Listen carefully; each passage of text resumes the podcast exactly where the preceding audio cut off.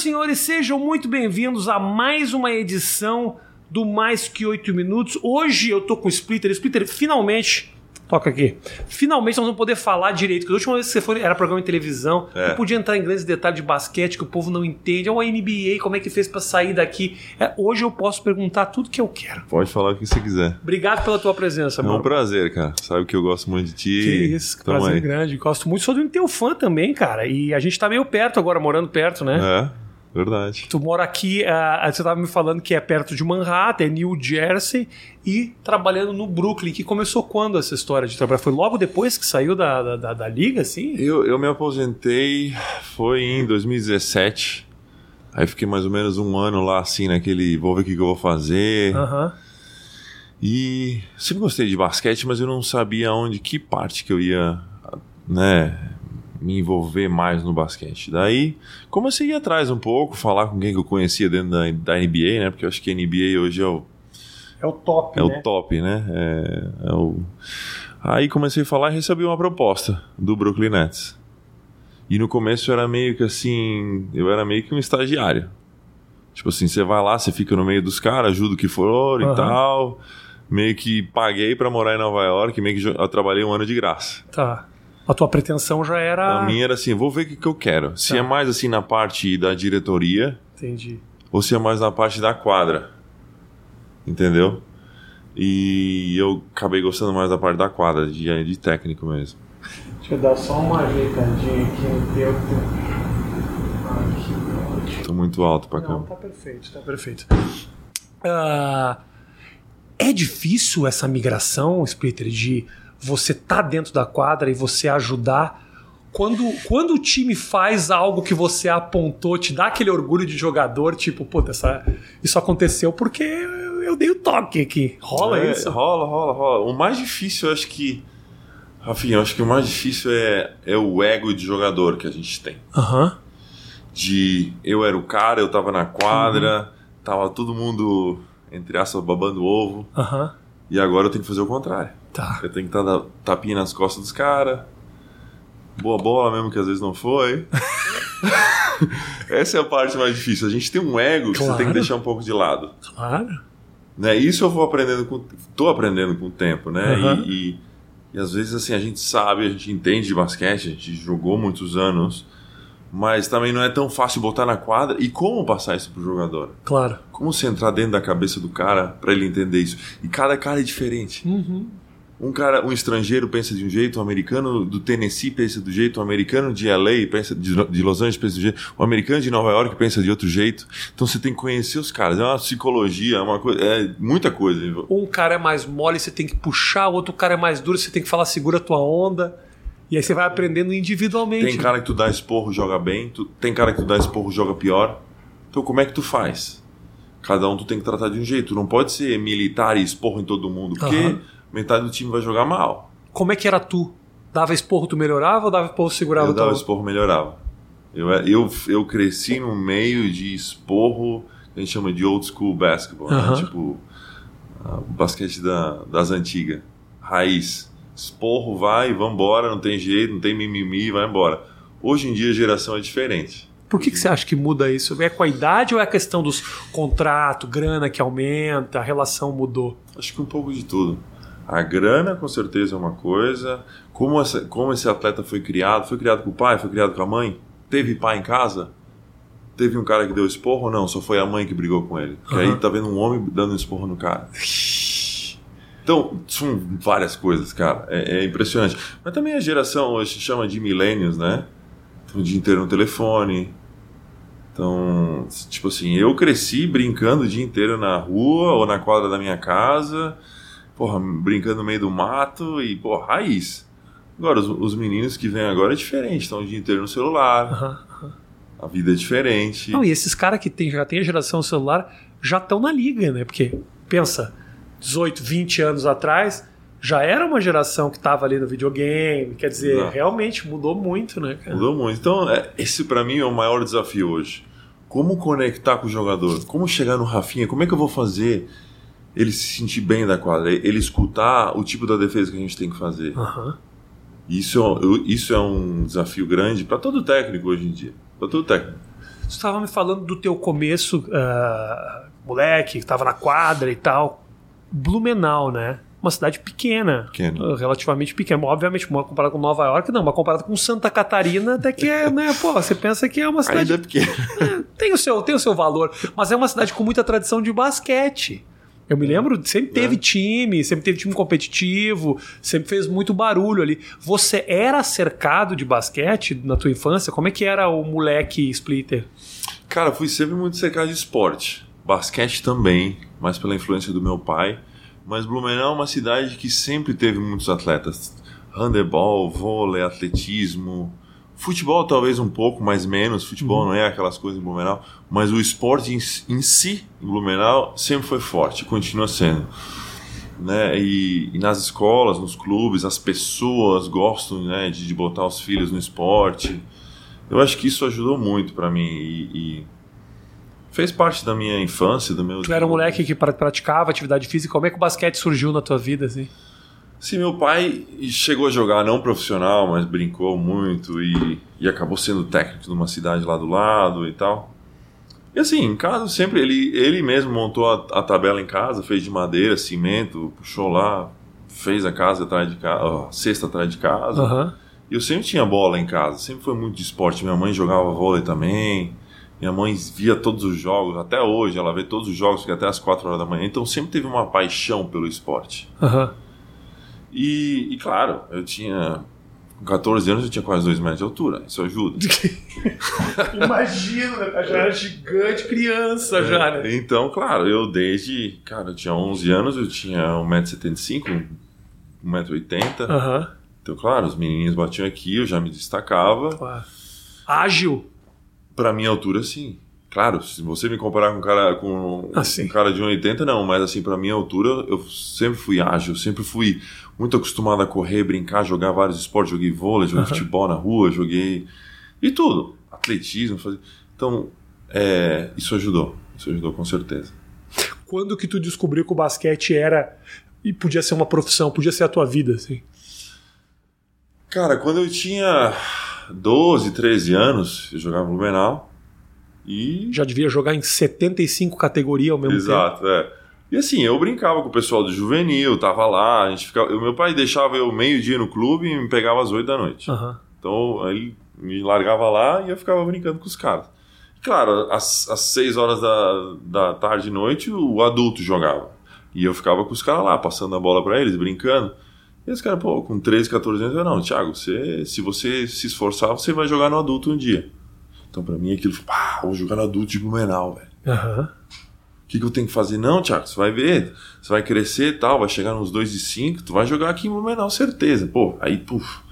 Entendeu? Aí aos poucos foi, né? Fui pegando seleção é, infanto, brasileira, peguei juvenil, e aí, tipo, interesse dos times da Espanha me chamaram e tal. Então ali foi aquele momento que eu falei, pô, acho que isso aqui é meu futuro. Tinha uma, um conforto pra você. O, geralmente o cara grande, comigo foi assim, obviamente eu não sou tão grande quanto tu, mas o, o basquete era o lugar onde eu não me sentia diferente, assim. Uhum. Pra ti que tinha, que é, mais, que é 10 centímetros mais alto que eu, é um conforto, você sabe que tem um lugar onde ter o teu tamanho é bom, né? Com certeza, com certeza. Você quando, principalmente quando você é muito novo, né? Você ter, começa aquela adolescência de 14 anos, imagina, você tem 14 anos, você tem 2 metros, cheio de espinha na cara. As meninas da tua idade, porra, bate aqui.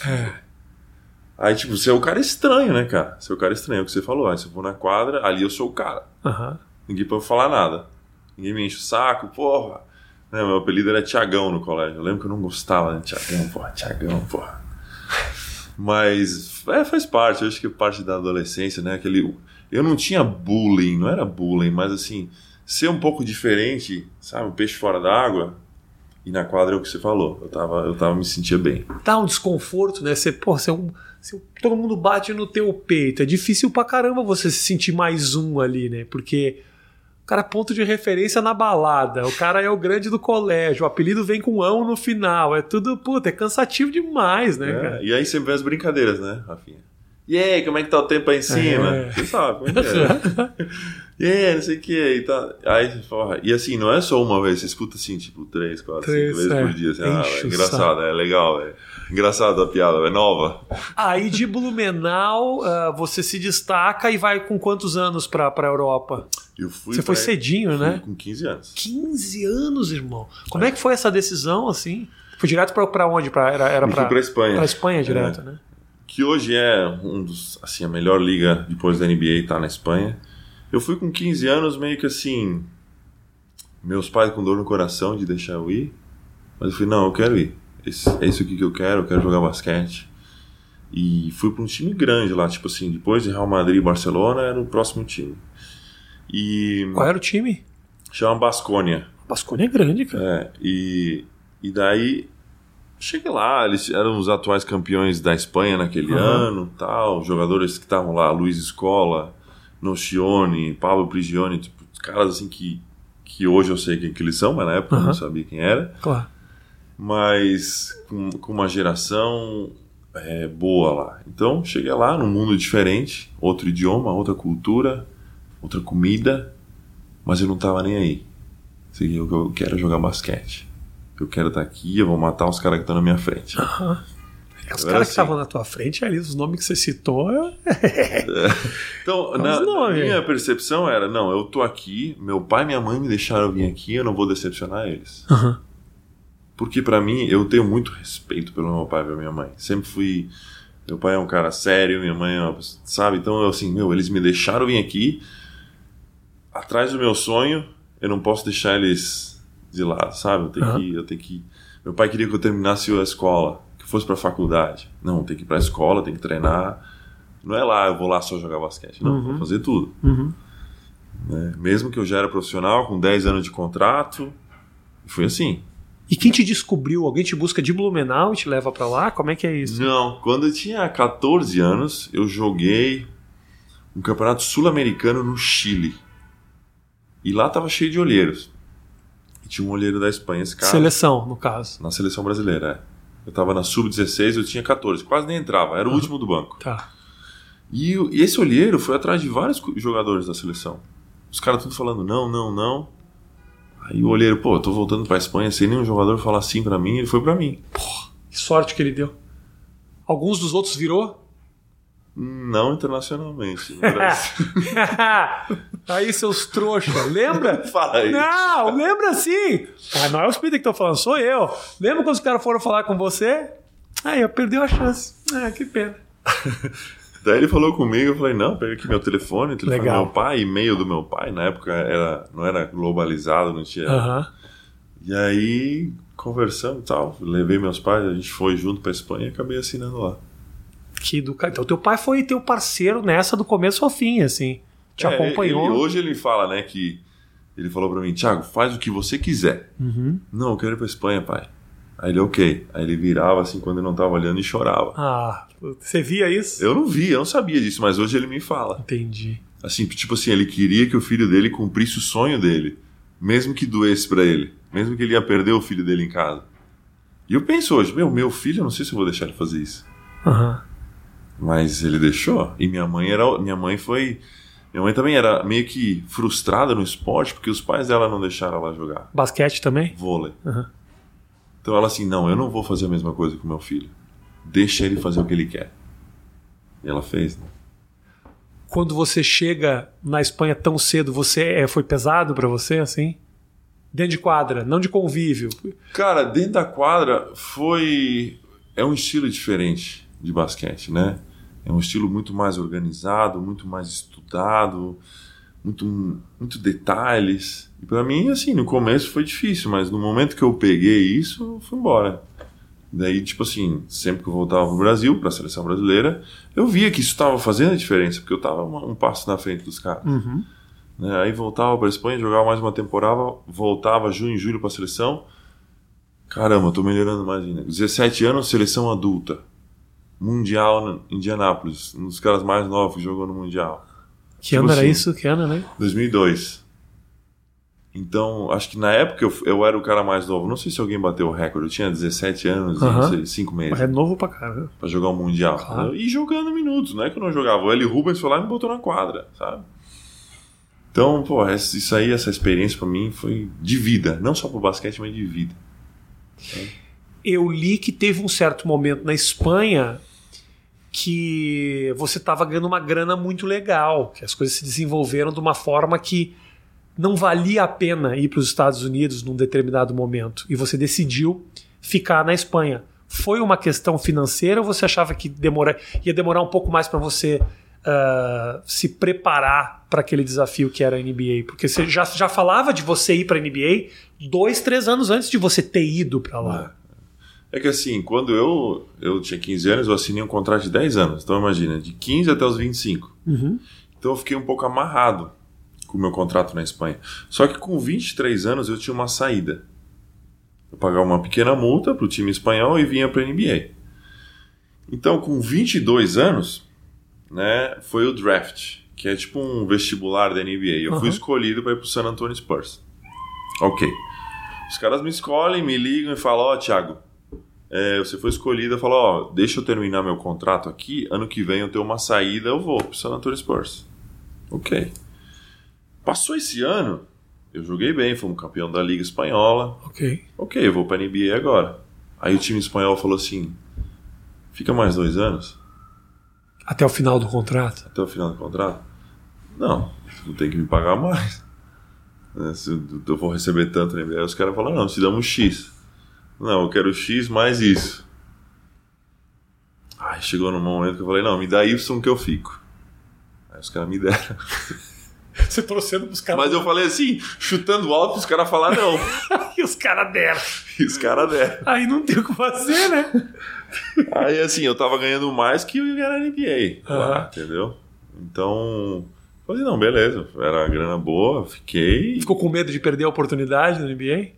Você não chegou a colocar teu nome no draft, porque tem isso, né? Se você coloca. Não, mas com 22 ele vai automático, entendeu? Ah, então tá. eu fui escolhido no meu último ano automático. Então, não, aí eu liguei pro San Antonio, liguei pro Popovich, cara, um dos maiores maior técnicos da história. Telefone dele. Que telefone, telefone dele. dele. Falei assim, aí, isso, o GM do Spurs já tinha me ligado. Falei, Tiago, o que você tá fazendo? Você vai ficar na Espanha, você tem que vir pra NBA, que não sei o quê. Falei, é, mas os caras estão me pagando tanto, cara. Vou fazer o quê? Vocês podem me pagar mais? Não, não pode. Aqui é, tem um. É, Eles têm limite, Tem né? um limite, ele não pode pagar mais que isso. Aí, aí o Popovich me ligou. Ele te ligou. Ele me ligou. Aí. E aí, Popov. Pop? Popô. Popó. Pop. Popó. Pop escrito. Pop. Aí assim, e aí, Pop, assim que. E aí, me falaram que tu não quer vir? Não, não é que eu quero, não quero ir, cara. É que, não tô me dando a grana aí. Sei quanto é que é. Eu, Assim, tanto. É, é muito dinheiro. Fica aí. Daqui dois anos você vem. Assim. Eu... Me deu uma tranquilizada, Ah, velho. Aquela Tipo respirada assim. funda. É, e aí acabei indo. Com 25 anos eu fui pra NBA e.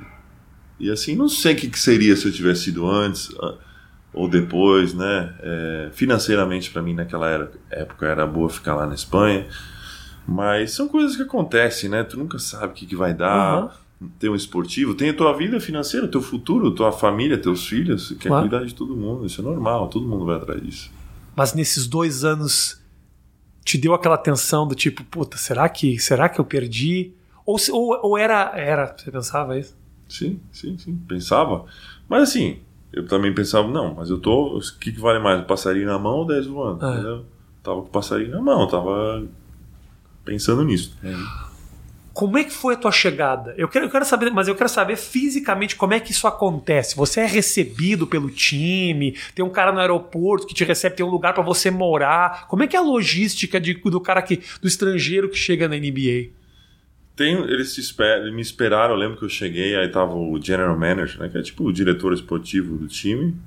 Aí me pegou lá numa um, um carro dele, me levou pro clube, aí eu fui conhecer todo mundo, fui conhecer Popovich, assistentes técnicos. Você entrou através do draft, normalmente, foi isso? É, eu entrei pro draft, eu fui escolhido em 2000, em- quando eu tinha 22 anos, Tá. em 2007.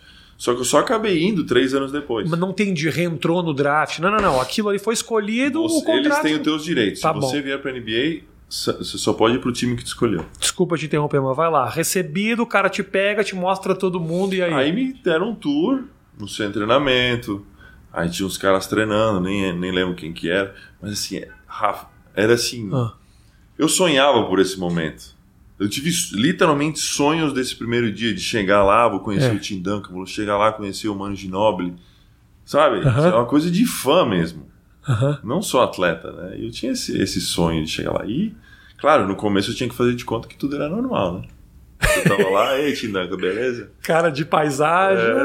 né? Essa é a nossa vida. Então aí. Mas eu tava realizando um sonho de criança, que, que realmente era um sonho. Ao, ao decorrer da minha carreira virou um objetivo, Aham. mas o primeiro é o sonho. Né?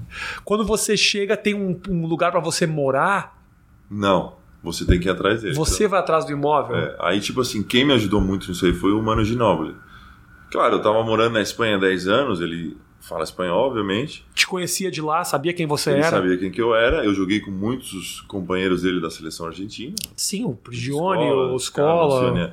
Então, antes de eu chegar lá, eu já tinha mandado um e-mail pra ele, ó, mano, eu sou o Thiago, tal, sei o quê, sou amigo dos caras. Mano, é muito bom. Aí. Fala, mano. Fala, mano. E aí, aí meio que mandei, ó, onde você acha que eu, que eu Ah. tenho que procurar casa, tal? E, e San Antônio é uma cidade muito diferente de Nova York, né? Uma cidade meio que assim, interiorzão, então não é Uhum. muito apartamento, né? então foi casa mesmo. Então Tá. a gente procurou uma casa e, e fiquei numa casa lá, mas o mano me ajudou muito nessa adaptação, não só fora da quadra, né? Não, mas que banco que eu vou abrir? Não, vai nesse aqui que eu conheço esse cara Tá. que restaurante que eu tenho que ir e tal. Não, não, vai nesse restaurante aqui que é tranquilo. Vai. Que, onde que eu compro carro? Não, vai nesse. Nessa... Legal. Então ele me ajudou em tudo nisso. Ah, telefone. Nem compra telefone. O patrocinador do time é a AT&T, vai te dar telefone. Vai te dar um número. Entendi. Então, tudo isso aí ele me ajudou. Tá. E ele foi parceiraço, sabe? Um cara que eu, até hoje eu tô, tenho ele no coração, sempre me ajudou muito, dentro da quadra e fora da quadra. Eu era substituído no meio do jogo, voltava andando pro banco. Aí chegava no banco assim, Thiago, o Pop não gosta que você volte andando, velho. Melhor você dar, dar um trotezinho pro banco, que ele fica puto. Ele acha que tu tá puto porque tu saiu. Entendi. Assim, beleza, beleza. Pro- Aí, próxima vez eu era trocado, trotezinho pro banco. Aham, aham. Tem Todas essas coisinhas, sabe? Que, que, que no, no final conta, né? Como é que era, cara, pra você. ah, ah, primeiro, eu não quero muito falar sobre esses caras, sobre o Popovich, sobre o próprio Manu Ginóbili, mas como é que foi o primeiro jogo teu na NBA? Tua primeira entrada na quadra, contra quem que era, como foi o jogo, o que, que você fez? Então, a minha primeira pré-temporada, eu me machuquei. Aí, decepção, né? Pô, ia começar, não, não joguei e tal. Meu joelho? Não, foi. Eu torci o pé, eu acho, não lembro direito. Tá. Não, foi nada sério, mas uma coisa Tá. pequena, assim, de um mês. Aí tá, beleza. Eu lembro que meu primeiro jogo foi no Staples Center em Los Angeles. Já era. Não era, não era pré-temporada. Não, né? já era no meio da temporada. Clippers, beleza. Clippers. Então tem a estatística em casa do meu primeiro jogo. E eu lembro que a, primeiro, a primeira bola, eu fiz um bloqueio no, no Mano Ginóbili, aí eu fiz o roll pra dentro, ele meio que penetrou assim, soltou e eu dei uma dunk, minha primeira cesta na NBA. Aí, tipo assim, pô. É um bom aqui. começo, é um bom começo. Aí, assim, essa. Nossa, eu tô aqui, tô na NBA. Faço parte disso aqui. Aí quando cai a ficha, pum. Titim, né? Cai a ficha. Aham. Foi legal, foi legal. Eu lembro desse dia bem. É, mas assim, Quantos pontos fez? eu entrei no finalzinho, quando a gente estava ganhando já Tá. de bastante. Né? Ok. Novato e tal. E o meu ano, o primeiro ano eu não joguei muito. Tanto que eu fiquei puto. Fiquei puto. Pô, eu vim da Europa, eu tava jogando lá, fui MVP, melhor jogador da Liga Espanhola, melhor pivô da Europa. Aí chega aqui, cara, não jogava, uns caras muito ruins na minha frente. Fala, não é cara. Esse cara vai jogar na minha frente. Fiquei bravo, velho. Aí, tipo assim, coisa. Era novo, né? Moleque, não entendia muito bem. E, e aí, um dia eu subi assim no ônibus do time e o, e o Popovich me parou. Segurou assim pelo braço. Tá bravo? Tá puto? Falei, tô, um pouquinho. Ele assim, senta aqui. Por que você tá puto? Eu falei assim, ah, eu acho que eu podia jogar. Acho que eu jogo, tô treinando melhor com os caras aí e eu acho que eu podia ter uma oportunidade. É assim, tu tem dois problemas. Um, ficar bravo e outro, desficar, porque tu não vai jogar esse ano. É, Thiago, deixa eu te falar uma coisa. A gente tá com esse grupo aqui já faz dois, três anos. Eu não vou te botar novo aqui no meio desses caras. Eu quero continuar, eu quero, eu quero ser campeão da NBA. Teu tempo não é agora. Você vem aqui, você vai aprender, você vai entrar dentro da rotação do time aos poucos. Ano que vem, talvez você joga. Mas esse ano você não vai jogar muito, não. Isso era o quê? Meio da temporada? Meio da temporada. Aí, Rafinha, eu falei, cara, sabe o que, cara? Me deu um. Me deu um, uma sensação de bem-estar isso. Tipo assim, não sou eu que estou fazendo alguma coisa errada, é a forma dele. Aí eu fui e contei pro Ginoble isso. Eu falei, pô, olha que o cara me falou. Eu falei assim, é, todos os caras que vêm aqui no primeiro ano passam pela mesma coisa, relaxa. Isso é, é, só o tempo de adaptação dele. Ele quer te conhecer, ele quer ver tua reação nos jogos. Aos poucos tu vai entrando, ele quer ver como que tu trabalha durante o ano. Eu falei assim, não, mas eu tô fazendo tudo certo. Não, eu sei. Eu sei que tá fazendo certo, mas aqui ou tu joga ou tu é mandado embora. Então tu vai jogar. Ele já te falou que tu vai ficar aqui no time ano que vem, relaxa. Tu vai jogar, só, só, pega teu, só espera teu tempo. Teu contrato era de um ano? Três anos. Ok. Né? Então, isso aí me deu um, assim, uma tranquilidade de falar: meu, meu trabalho está sendo bom, não sou eu, uhum. é o estilo dele, a forma dele de ver as coisas, e me deu uma tranquilidade. Diminui também a expectativa a cada jogo, né? Tipo, será que hoje eu vou entrar? Não, não, não. Eu já sei que o primeiro ano eu vou penar. Beleza. Então... E, e, assim, é muito difícil hoje, como técnico, eu entendo, tu falar a verdade pro jogador às vezes. Porque dói às vezes a verdade. Mas é a melhor coisa, cara. Porque se tu falar assim, não, continua treinando, que talvez tu joga. Aí tu fala assim, pô, eu tô treinando bem, por que eu não tô jogando? Eu devo estar tá treinando mal? Não, tu tá treinando bem, mas tu não vai jogar. Esse ano não é o teu, ano que vem.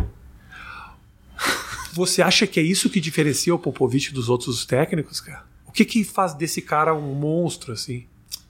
Cara, são várias coisas, né? Uma coisa é que ele coincidiu com o Tim Duncan. Outra coisa é que ele é muito bom com é, relacionamento na quadra e diferenciar com fora da quadra.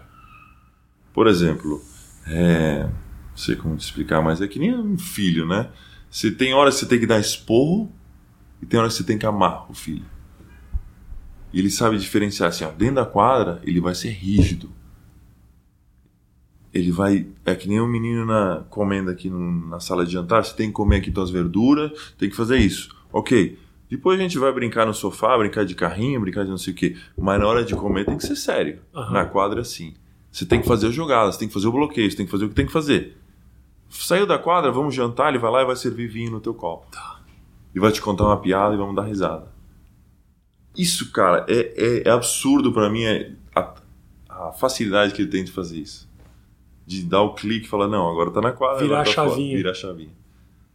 E pra mim ele é um mestre nisso a tua quando você vai para o Spurs foi o lugar, obviamente, que te, te, abriu essa, essa oportunidade, mas era também um time em crescimento, era um time que estava num momento interessante, a figura do Popovich estava brilhando demais é. e tudo mais.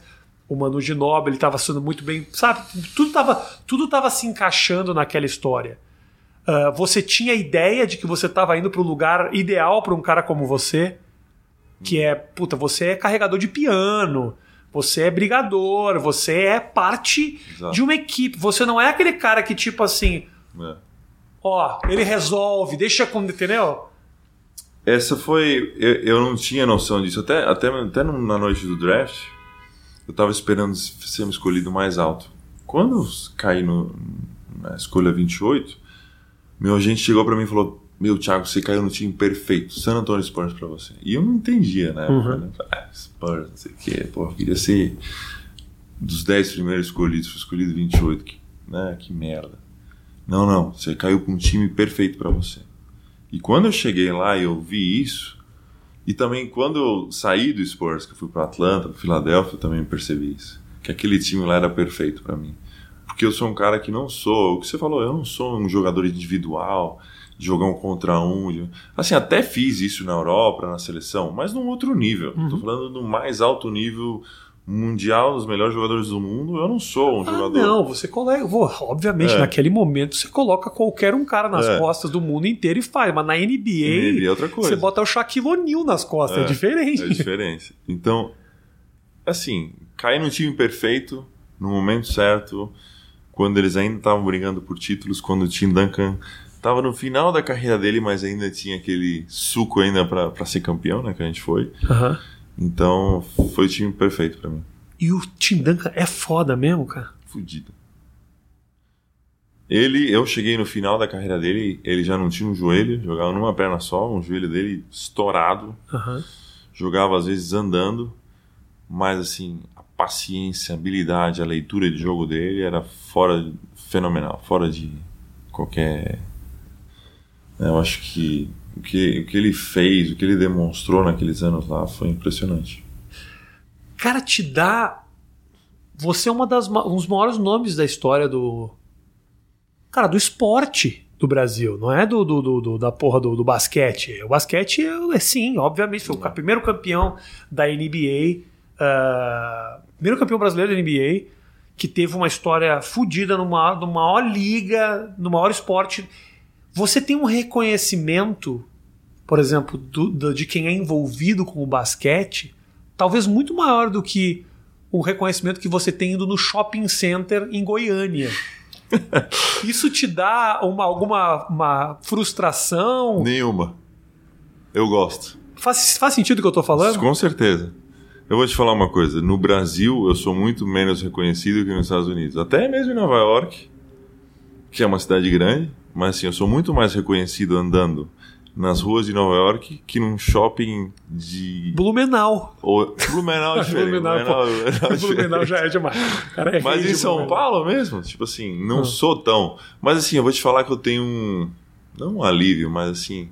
Às vezes eu não gosto disso, de tipo, todo mundo saber o que, que eu sou. Tá. É, a gente volta para aquela coisa de criança, de 15 anos ser alto e chamar Aham, atenção. aham. Ah, não gosto. Eu não quero ser aquela estrela tal. Assim, de vez em quando, reconhecer reconhecido é bom, é. Você tem o teu ego também, né? Você quer assim. Mas toda hora, todo mundo sabe onde é que você tá. aham. Tipo assim, a vida do Neymar, desses caras de futebol. Ele tem é, toda a grana do mundo, mas ele não tem a liberdade. Do... Então eu tenho liberdade para fazer o que eu quiser. Eu posso, sabe, fazer o que eu quiser. Eu vou tomar uma cerveja, ninguém vai me encher o saco. aham. E, e é assim. E eu não tenho essa. Eu não vou em busca de fama. Não é o que eu quero. Eu queria ser um jogador de basquete, não ter a fama. Eu, eu- eu te entendo, acho que faz, faz o maior sentido. Mas você sente que você, como atleta, é reconhecido? Eu digo o seguinte: você hoje é assistente técnico do Brooklyn, uma posição super importante e interessante dentro da NBA. Sim. Quando esses atletas novos chegam, eles sabem da tua história, sabem quem você é, quem está envolvido com basquete sabe da tua trajetória, assim. Sim, eu acho que assim, quem que é do basquete me conhece, né? Até- tanto que até hoje, a metade da liga eu joguei com eles. Aham. Tem os meninos novos que já é diferente, né? Que eles vivem de, de ficar vendo o TikTok, de ficar vendo Instagram, então eles não têm, às vezes, todo o conhecimento do basquete. Mas assim, eles sabem que eu sou jogador, eles sabem, eles me respeitam. Isso, isso com certeza. Qual eh, quando você é campeão da, da NBA, o que, que muda na vida do cara que é campeão da NBA? Sabe que eu pensei isso dois minutos depois de ser campeão? Tipo assim, eu queria ser campeão, eu queria ganhar, ganhar, ganhar. Beleza, campeão, tamo lá comemorando, eu sentei no banco. E agora, cara? Eu sou campeão, e aí? O que, que, que, que vai mudar? O que, que não vai mudar? Assim, você chegou no topo, no topo do basquete mundial. Eu vou ser campeão para sempre, isso eu tenho certeza. Mas aí você fala assim, tá, e agora? Qual que é o meu objetivo? Ganhar de novo? É, tentar ganhar de novo, naquele momento, né? Mas é aquela velha história, né? Eu, tem muitas conversas que a gente tem, então fala, não, porque o Thiago é campeão. Thiago, qual que é a tua experiência? O que, que você fez? O que, que o esporte fazia? O que, que o Popovich fazia para ser campeão? O que, que o Mano fazia? O que, que o Tim Duncan fazia? Então essa é a experiência, essa é bagagem que eu tenho para comentar, para falar e realmente ter uma referência sólida. De bem sucedido Bem na tua sucedido, área. é. né? Qualquer um quer ser campeão na área que trabalha. Mas deve também rolar um vaziozinho do tipo, e aí, eu cheguei no topo da montanha. Dá- Meu objetivo, não dá pra ir pra cima. Não dá. né? Eu me manter no topo. Sempre falam isso, né? Chegar no topo da É. montanha não é tão difícil quanto se manter lá. Mas a questão é que a motivação para chegar é muito maior do que para se manter. Exato. Porra, você quer, você sonha, né? Você quer ver aquilo. Se manter nesse lugar, tem cara tem que ser meio psicopata para tipo, não, não, não. É, eu tô lutando contra o mundo aqui. Tanto que, se você lembrar, a gente foi campeão em 2014. 2013, a gente perdeu contra o mesmo Miami Heat. A gente perdeu um- uma tragédia em 2013. Uhum. Era pra gente ter sido campeão em Sim. 2013. A gente perdeu num arremesso de vários erros seguidos. E eu acho, realmente eu tenho certeza, se a gente não se a gente tivesse ganhado em 2013, eu não sei se a gente tivesse ganhado em 2014. A motivação ia ser diferente. É o que tu fala, eu já tô no topo. Qual que é a É. motivação pra ganhar de novo? Sim. Claro, tem caras que são, velho. Mas assim, você precisa de 15 caras do teu time pra estar motivado desse jeito. Ah, Isso é uma resposta que eu nunca vou saber te dar. E, e a minha outra motivação é, depois de ser campeão em 2014, era conseguir algo com a seleção brasileira. Tipo assim, medalha olímpica, medalha no Mundial. E é algo que eu não consegui, que é algo que eu tenho aqui engasgado até hoje. mas você tá ainda com a seleção, né? Hoje eu sou assistente da seleção. Né, Esse ano a gente vai ter a Copa América em- em- no Brasil, em Recife. E, e, claro, quero voltar, quero, quero levar a seleção brasileira um dia pro topo. Nós estamos no meio da temporada da NBA agora. O Brooklyn ser campeão, ah, se acontecer do Brooklyn ser campeão, e é uma conversa que está rolando muito isso, ah, te dá a satisfação de ser campeão da mesma forma? Você se sente como. Não, não sei se é a mesma, obviamente não é a mesma satisfação de ser campeão como atleta, mas o que que isso como assistente técnico te traz assim? É, talvez não seja igual. Porque você não é tão protagonismo, protagonista do negócio. Mas claro, hoje em dia esse é o meu objetivo. Hoje meu objetivo é ser campeão como assistente técnico. É, se vai me dar a mesma satisfação como jogador, eu não sei. Eu sei que a gente está tendo anos difíceis agora, né? Covid, lesões. Com certeza vai ser especial ser campeão, vai ser difícil. Mas se vai estar lá igual a ser jogador, aí eu não sei. Como é que o Brooklyn, se quiser me responde, se você falar que esse é um assunto que não dá pra gente falar, tranquilamente, a gente Não, passa por cima. Eu te falo. Como é que o Brooklyn lida com essa história do Kyrie Irving? De poder jogar num dia, de não pode no outro. Agora aconteceu uma coisa absolutamente ridícula, em que ele estava sentado na arquibancada assistindo o jogo sem máscara, porque não se vai, para quem não sabe, só ah, talvez a galera esteja vendo e não saiba. Kyrie Irving é um jogador da NBA que decidiu não vou me vacinar e por isso hoje ele só pode jogar fora de Nova York, ele não pode jogar em Nova York. Como é que o, o clube lida, o time lida com essa, com essa situação assim? Cara, é uma, é uma resposta, é um, é um tema difícil, com certeza, mas a gente apoia ele. Porque assim, no final das contas, ele, cada um são, são decisões pessoais, cada um toma suas decisões. E.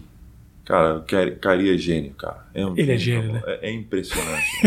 Se a gente puder ter ele nos jogos fora de casa, a gente pega. Porque Não quero brigar contigo, não vamos Kyrie. brigar contigo. Por favor. Não, e ele é gênio. Sabe aqueles cara, tipo assim, Albert Einstein do basquete?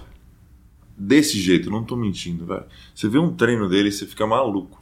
Coletivamente ou individualmente, ou os dois ele Os é. dois. E assim, e ele, e ele sai fora do roteiro. Você fala, o que você tá fazendo? Boa bola. Desse jeito, assim, gênio. Rafinha, gênio. Aham. Assim, das coisas fora de série, as bolas que ele mete caindo de lado, às vezes nem toca na bola dele, ele joga pra cima, a bola não toca nem no ar, nem na rede, quase, velho. É, é, é absurdo, né? Eu, sabe, gênio. Quando ele faz essas coisas, a única coisa que eu penso é tipo. Esse cara treinou isso? Porque ele, ele se colocou num lugar tão complicado e tão único aqui, tipo, ele deu um giro que foi pro caralho, ficou pra cima, pra baixo. Isso aqui treinou essa desgraça aqui ou realmente é uma habilidade natural? Então, no- nos treinos ele, ele, ele é. faz. Ele faz. Ele faz. Ele tem lugares na quadra onde ele gosta de arremessar mais. Tá. Então ele, ele treina a última parte do arremesso. Mas ele treina. Não é uma coisa assim, não, ele chega lá e faz na hora. Aham. Mas claro, mesmo treinando, você precisa ter um- uma habilidade, um, um dom, um talento de Deus que só ele tem, cara. Só ele tem. O... E o Kevin Durant, ele é muito superior, cara. Ele é muito. Kevin, né, ele é um pouco diferente porque ele, ele tem a minha altura. Ele é muito grande, né? Ele tem a tua altura. Ele tem a minha altura. Quanto é? 2 e 11? 2 e 10, sei lá, 2 e 11. Ah. Só que assim, ele faz coisas de armador com a bola, mete bola igual um, um chutador. É, e ele arremessa por cima dos caras. Por cima, né? Aquele arremesso que sai daqui. Tipo assim. tipo assim, o cara não tem o que fazer. Então, são, são dois talentos, são assim, de talentos de história da NBA para sempre, assim. Desses dois caras, assim, vocês vão falar por anos deles. Você, cara, você tá muito bem fisicamente, assim, você tá magro, você tá te, te dá umas agonias de vez em quando, tipo, caralho. Porque você se lesionou muito no final da carreira também, né? É. De vez em quando bate uma, tipo, Voltar a jogar? É, vou voltar a jogar seria, obviamente. Você tá com quantos anos agora? Eu tô com 37. Cara, você não tá com tanto assim. Não, mas eu, eu, tenho, eu tenho dois quadril de mental, é, né? quadril, né? Tenho duas. Te bate, mas te bate umas. Assim, como é que eu posso dizer? É, obviamente você foi um cara muito competitivo durante muito tempo, mas de vez em quando você olha e você fala assim. Ah, eu, eu aí na quadra, eu me virava. Com certeza. É a mesma coisa. Você, vê, você tá vendo um jogo lá, Rafinha, você mesmo, tipo assim, o cara vai lá e erra uma bandeja. É. Isso aí eu faço, cara. É. Bota na NBA, é, pô. É, é, muito. Não é assim? É, total. Então. Ou, ou se vai um cara lá na frente do pênalti, não sei o quê, pá, erra. Porra, todo mundo fala em casa, eu é. faço esse gol aí. O que, mesma coisa. O que que é... É natural. O, o que que é... Como é que eu posso dizer? Tem alguma coisa é meio difícil essa pergunta, mas assim, tem alguma coisa que parece fácil, mas é muito difícil num jogo? Porque, por exemplo, eu estava assistindo um jogo da NBA uh, ah, há muito tempo, um jogo do Oklahoma, quando jogava, ou quando tava o Kevin Durant e tava o Westbrook. Os dois estavam no, no, time. Acho que o, o Harden já tinha saído na época. Uhum. Cara, a impressão que tem é que todo mundo é muito largo. Não tem espaço na quadra. Quando você assiste dentro, que é uma, que é uma impressão que eu nunca tinha visto jogando basquete. É. Cara, o cara que tem 1,89m, ele tem uma envergadura que, meu irmão, se você não passar direito na mão do cara, acabou. Se você faz aquela de vai entrar na bandeja e vai dar um lobby pro cara lá de fora, tem três caras que já chegaram na bola. É tudo muito rápido, gente muito explosiva e muito larga. Jogado nesse. E aí parece que os espaços da quadra são minúsculos, assim, cara. É impressão minha ou realmente é assim? Totalmente. E, e assim, você pensa assim, no, no, vamos lá, vamos comparar. Na Europa, eu já achava assim difícil de encontrar espaço. Porra, tu chega na NBA, os caras são maior ainda, chegam mais rápido ainda. É o que você falou. 1,89 é um cara baixinho hoje na NBA. E ele já tem uma envergadura de 2,5. assim, né, cara? E daí você tem. Esse é o mais baixinho. Aí você tem um cara de 2 metros com uma envergadura de 2,10. Então, você tem cinco caras na quadra desse com os braços abertos. O teu passe tem que ser perfeito. É, é. Seu passe tem que ser numa moeda lá, ó. Pá! Se você errar a moeda, os caras roubam a bola. É. E assim. E assim, e essa é uma das adaptações minhas também, vindo da Europa, vindo do Brasil, que assim, pô, todo mundo é muito maior. Ou você vai uma, você vai numa bandeja, se você não for rápido, se você não jogar a bola alta, os caras, não é toco. Os caras comem a bola. Se você não fizer uma finta, dar uma batidinha no cara para ele não pular e subir, é toco. Se você receber a bola de três e não arremessar rápido, se você pensar, ah, não, vou pegar a bola aqui, arrumar na mão, toco. É. Você não Por isso tem. que aquela bola do Curry sai assim, né? Sai só que assim. É impressionante. Ele não tem gesto nenhum, só sai aqui, ó. Sai, rápido. É assim, se você não fizer isso com a altura do Curry, ele toma toco. É, por, por, por isso que o, o Irving dá tanta boca, firula e o caramba. E tu, por isso que eu acho mais gênio ainda. O cara com o tamanho dele conseguir fazer o que exatamente, ele faz. Exatamente, exatamente, é isso que eu falo. Então, ele, ele mesmo fala, né? Ele tem, sei lá, o cara deve ter 1,89, sei lá, 88. Ele mesmo fala assim: ah, eu dentro de mim eu tenho 2,10. Eu penso que eu tenho 2,10. Porque se eu não pensar assim, eu tô ferrado. É. Eu tenho que me sentir, eu te, tenho que me sentir o cara. Eu tenho que pensar que eu sou gigante, que eu vou arremessar por cima dos caras. Uhum. Né? E essa é a mentalidade dele. Tem alguém que te marcou ou que você teve que marcar que era. Não, não, não dá. Gente, desculpa, mas não vai dar. Faz. Vários. Ah, eu acho que sim, o mais marcante é LeBron James. Kevin Durant no ataque. LeBron James é os dois, né? Defender ele e ele te defender. Kevin Durant, hum, defender ele praticamente impossível. O Kyrie Ele meteu 60 pontos esse jogo. É. O último jogo, ou talvez um dos últimos jogos que eu joguei contra ele, ele meteu 56 na época que eu jogava. Foi a segunda maior marca da história dele. E a primeira agora é esses dias que ele meteu 60. 60 bom. Então, esses caras assim. realmente- Marcar o Lebron é foda. Cara, ele é muito. Ele é muito físico, muito grande. E ele vem correndo, cara, parece que vê um trem vindo, assim. E numa velocidade com o tamanho dele, com, com a habilidade com a bola na mão, é impressionante. Ele pode parar arremessar, ele pode parar e vai pra cesta, ele para, ele para a meia distância, ele tem, é completo, né? Então, Teve um toco que ele te deu que ficou meio highlight pro resto da vida, assim, né? tá, Você falou dos meninos novos que não me conhecem muito. Ah, tem um cara que tomou o toque do Lebron, né? Esse mesmo. Ah, não! É, é assim, mas é normal. É mas tá, no normal. highlight, tá nos highlights do Lebron, é, Porra, é, Não, não é pra qualquer um, né? vai reclamar. Pô, você tá nos, nos- nos highlights dos caras do, do, do- Porra. É, pra estar no highlight de final, você tem que estar jogando na final. né? Entendeu? É isso. É. isso, exatamente. Não, mas é. Esse é um cara especial. Sou fã dele.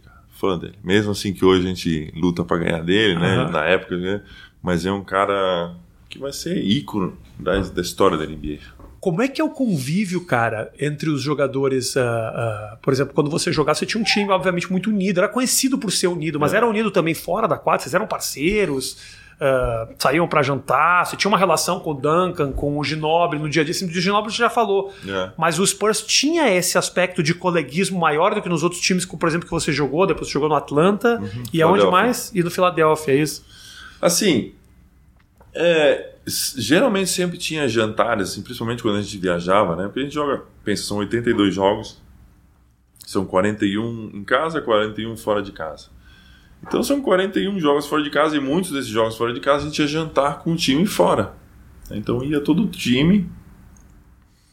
Mas claro, não é que era uma coisa assim, vai porque quer. É meio que assim, ah, o time vai, então vamos todo mundo tal. Existia uma relação Aham. Né? Existem caras mais reservados, como numa vida normal. Claro, Tem caras que são mais fechados. O Tim Duncan é um cara bem fechado, não é muito de sentar na mesa aqui e começar ele a conversa. Ele vai estar sentadinho na- no- com a limonada dele ali, só escutando, de repente ele vai falar uma coisa. Tem uns caras que são mais abertos, que são mais brincalhão, né? Então, mas é assim, igual que, que uma sociedade, igual que um, um- Aham. qualquer um no seu trabalho vai ter, eu acho que é normal. não tem nenhuma, nenhuma diferença pelo fato de serem grandes atletas, nem nada. É uma relação. Não, porque nesse meio todo mundo é igual, entendeu, Rafinha? Uhum. Não- ninguém é estrela ali. Ali é como se, pô, a gente trabalha no banco junto e vamos tomar um café junto, a galera do mesmo setor. Não tem esse, esse negócio aí, Tim Duncan é o cara, ou não dá pra falar com o cara.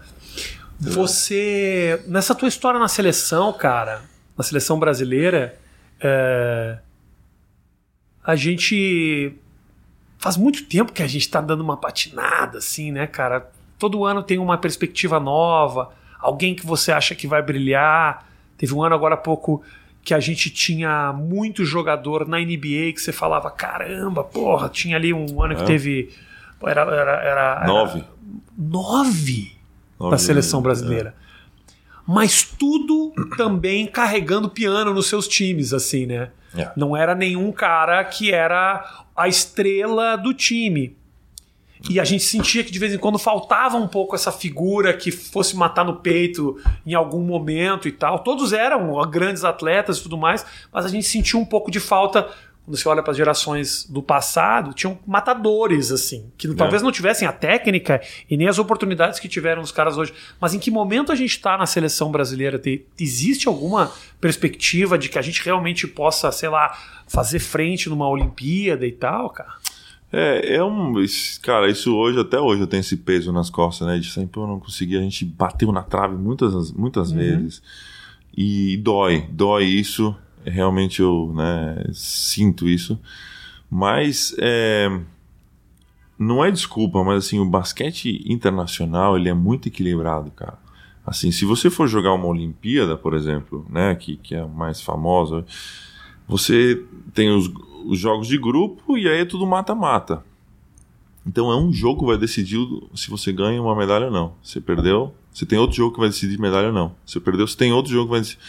Então a gente sempre bateu nesse no prim- ou no primeiro jogo, ou no Aham, segundo sim, jogo, ou no sim. terceiro jogo. Então isso é, é- e assim você está jogando contra times que também tem caras da NBA, tem times que têm uma tradição no basquete enorme. É, e é sempre a mesma coisa, né? Sempre você vai competir com times que estão na mesma que o Brasil. Uhum. E o Brasil, às vezes o brasileiro fala assim: nossa, o basquete, não sei o que, vai lá vai acontecer a mesma coisa. Vai perder. Eu acho que a gente tem que ter um pouquinho mais de confiança no nosso taco, sabe? Tipo assim, a gente é bom. A gente tem uma tradição no esporte. A gente tem tantos jogadores que já jogaram na NBA. A gente tem duas medalhas no Mundial. Né? É, todos os jogadores que já passaram pelo Brasil, desde de Marques, Oscar, Leandrinho, Nenê, Varejão, todos esses caras têm uma, uma história no basquete mundial. Uhum. E tá vindo agora uma garotada que tem que seguir esses passos. E tem que se tem que acreditar um pouquinho mais no, no basquete brasileiro. Uhum. Né, eu acho que é, a gente vai ter agora, a gente tem uma geração nova vindo, é, atletas que têm talento, e que vão ser provados agora no nível internacional de novo. Da mesma forma que eu fui quando eu te falei, tinha 17 anos, fui para o Mundial, eu não sabia nada, fui aos poucos crescendo com, com né, e fui melhorando e tal. Mas essa geração nova agora tem, tem esse desafio pela frente. Espero que eles possam conseguir o que talvez a minha geração não conseguiu, que foi ganhar uma medalha olímpica. Né? Uhum. É, mas você pensa, pensa nos países que disputam uma medalha olímpica e o time que esses caras hoje podem construir, ainda mais com essa abertura da NBA para os estrangeiros, né, cara? Só você olhar lá leste europeu, é... a turma, você fala, caralho, tem seis, cinco ou seis times lá de um nível altíssimo. E esse é o desafio que a gente tem. Só que se a gente não ganhar desses caras, ah, a seleção foi aquela coisa de novo, não ganhou, chegou lá com as promessas, tá, mas não ganhou. Mas é assim, cara. Ou você acha que a Itália não é, é, criticada quando não ganha nada? Ou você acha que Espanha não é criticada quando não ganha nada? Porque eles também têm ano que não ganham nada. Só que assim, a gente bateu talvez muitas vezes na trave. Mas se você vê a quantidade de seleções que não ganham nada nos últimos anos, é absurda. E é assim, né? Olimpíadas são de 4 em 4 anos. Sim. Como é que foi para você abandonar, abandonar não digo, mas se aposentar no basquete, essa decisão? Doído. Foi doído. Porque assim, tinha 32 anos, acho. E você pensa em jogar até os 35, 36, 37, né? Mas foi forçado, foi por lesão. Não foi porque assim, ah, tô cansado, não aguento mais levantar de manhã com dor e treinar, uhum. né? A maioria dos caras fala assim, nossa, não aguento mais acordar de manhã cheio de dor e ter que treinar e dar tchau pros meus filhos e ir lá treinar. E para mim não foi assim, para mim foi assim, não, o médico falou pra mim: você não pode mais jogar. Entendeu? Então foi doído. E, e talvez é uma das razões que eu tô hoje em dia no basquete ainda. Você sentiu que algo, algo, um ciclo não se completou totalmente, assim. Exatamente. Como é que numa temporada, né, você viaja realmente essa coisa de ficar longe dos filhos e tal? É. Você viaja muito, você está muito longe de casa. Você teve filho durante a, a, a teu processo na NBA com quantos anos uh, uh, uh, quando você se aposentou, seus filhos. Quantos? Você tem dois filhos? Tenho quatro. Quatro. eles tinham quantos anos quando você parou? Quando eu parei. É... Benjamin tinha seis. A minha Sofia tinha um. É tudo o, pequenininho. E a, é, e a Isabela e o Luca não tinham nascido ainda. Mas é. As... Mas é duro esse negócio mesmo, cara. Tipo, é um ano muito em que você não tá presente, assim. É, hoje em dia continua sendo assim, né? Como técnico, a gente tem uma rotina maior ainda do que. Porque assim, a gente. Vamos, a gente gasta muito mais tempo, né? A gente fica muito mais tempo no trabalho agora como técnico e como jogador. Mas, assim, a questão de viajar, família, é, até próprio, assim, ir pro Brasil, assim, não tem muito tempo. Uhum. Não tem muito tempo, né? Mas assim, em, por outro lado, eu penso, bom, esse é o meu sonho, eu quero ser um técnico um dia, eu quero ser campeão de novo, eu quero ser campeão com a seleção brasileira. Eu estou indo atrás do meu sonho. Claro. Sabe? Então, é, eu tenho que passar isso para minha esposa e para meus filhos e falar assim: Isabela, Luca, o papai hoje vai treinar, eu vou estar lá com o Brooklyn Nets, tá? Depois eu volto, ou daqui dois dias eu volto. Cuida da mamãe, que já já eu tô de volta. E assim, eles, eles estão se acostumando já tá. com isso também, né? É a rotina que eles conhecem, né? É. O que, que você quer, ô Espírito, pra gente fechar o nosso papo? Como é que você se vê daqui a um. Eu vi que você tem uma, uma agência de aconselhamento de atleta, é isso? Eu vi no teu. No É, teu como, é é. que é, como é que é essa história? Quais são os teus planos para. Eu Pra- tenho, assim, quem meu, meu irmão é agente de basquete, né, Marcelo, é, trabalha no Brasil. É, hoje, eu, no futuro, sei lá, eu me vejo como, como técnico um dia. Não sei se na NBA, não sei se na Europa, não sei se no Brasil, mas assim, eu tenho esse objetivo de ser treinador princi- principal de um time. Estou aprendendo ainda, tem muita coisa que eu tenho que aprender. E eu sou um cara muito crítico comigo mesmo. Talvez eu, eu, talvez eu nunca ache que eu esteja pronto para isso, tão crítico que eu sou comigo mesmo. Mas eu estou indo atrás desse desenvolvimento. E, e, claro, daqui uns anos eu vou ter que pensar na minha família, o que, que a gente vai fazer, se eu vou continuar nesse, né, nas, nas quadras, ou se eu vou para uma coisa mais diretoria, alguma coisa mais afastada, onde talvez eu possa escolher o meu tempo um pouquinho melhor. Mas é assim que eu me vejo. E sempre relacionado com basquete. Não me vejo fora do basquete. basquete é minha vida. Tudo que eu tenho que eu- até hoje é por causa do basquete. Meus amigos são do basquete. Espero que meus filhos continuem no basquete. Então esse é o meu meio. É difícil, né, para o cara que vive a vida inteira no basquete. Isso acontece muito comigo. Eu, obviamente, né? Níveis bem diferentes. Eu joguei até 23, 24 anos. E os meus amigos hoje, que eu vou para Porto Alegre, eu tenho amigos de infância, amigos aqui. Mas os caras do basquete foram os caras que tiveram comigo, que a gente eh, perrengue junto, que ia nas festas comigo. A parceria que você Diferente. cria, né? É um, os vínculos que você cria, os laços que você cria com esses caras é diferente. E você tem um contato com os caras com quem você jogou? Sim, sim. Os caras do Spurs, os caras da Espanha, seleção brasileira, nossa, a gente era muito fechado, cara. Muito fechado, né? É, assim, você tá jogando durante 13, 14, 15 anos jogando todo o verão que a gente fala daqui, né? O inverno no Brasil, mas todo inverno no Brasil você tá com a seleção durante dois meses. Concentrado num hotel e jogando uma competição. Esses caras viram teu irmão, É. teus irmãos. É. Você sabe o cheiro do peito de cada um. aí é uma intimidade aí que eu não cheguei a desenvolver com a turma, mas eu Não, entendo. mas é, você sabe, não, eu tô brincando, mas assim, pra você ter noção de como que a gente É, conhece. Você sabe das brigas dos caras Claro. com as mulheres dos com caras. as mulheres dos caras. Você sabe porque o outro não sei o que, você sabe É. que o pai do outro fez não sei o que. Você sabe tudo, cara. Você tá É. ali com os caras. Total, total, total. E- Quando você vai para San Antônio hoje, você a turma te, te reconhece assim? Sim, sim. San Da Antônio, cidade? É, Do... é. San Antônio é a cidade que mais me conhece, vamos dizer assim, no mundo. Talvez a cidade também em Vitória, na Espanha, que eu joguei, em Blumenau. Essas três cidades são as que mais me conhecem.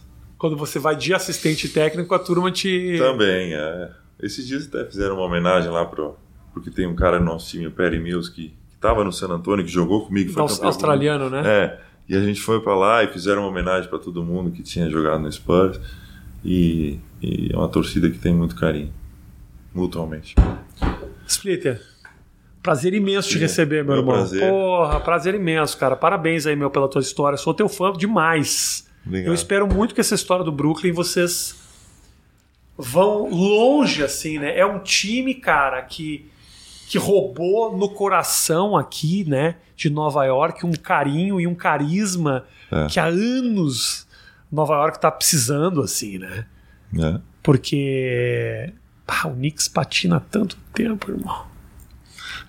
Tem uma rivalidadezinha lá no. Opa, Tem opa. mesmo? Claro. Quando rola Brooklyn contra, contra Knicks, tem um saborzinho diferente. Sempre tem, né? Nossa, vocês estão atropelando o Knicks faz anos. Né? Não, faz anos não. Faz aí uns dois, três anos, mas. Eles é, deram uma melhorada, velho. Eles deram uma melhorada. É, Esse ano eles é. estavam estavam muito bem no começo do ano e tal. É, não, mas é uma rivalidade. Acho que é uma rivalidade saudável para Nova York e a gente espera né, poder trazer alegrias aí para todo mundo de Nova York, trazer um título. Acho que ia ser uma coisa muito bacana. Quando. Ah, tinha tanta coisa pra te falar, mas quando o cara. Isso é uma coisa que eu tava pensando outro dia, assim, Espírito. Quando o cara vai. É selecionado no draft, por exemplo. Porra, por exemplo, hoje. Milwaukee Bucks é um puta time. Mas é uma cidade de merda. Isso aqui vai sair ou não? Vai, vai, vai, mas sou eu falando, sou eu falando. Isso aqui sai, isso aqui. É que resolvi, resolvi me estender no final. Ah, ok.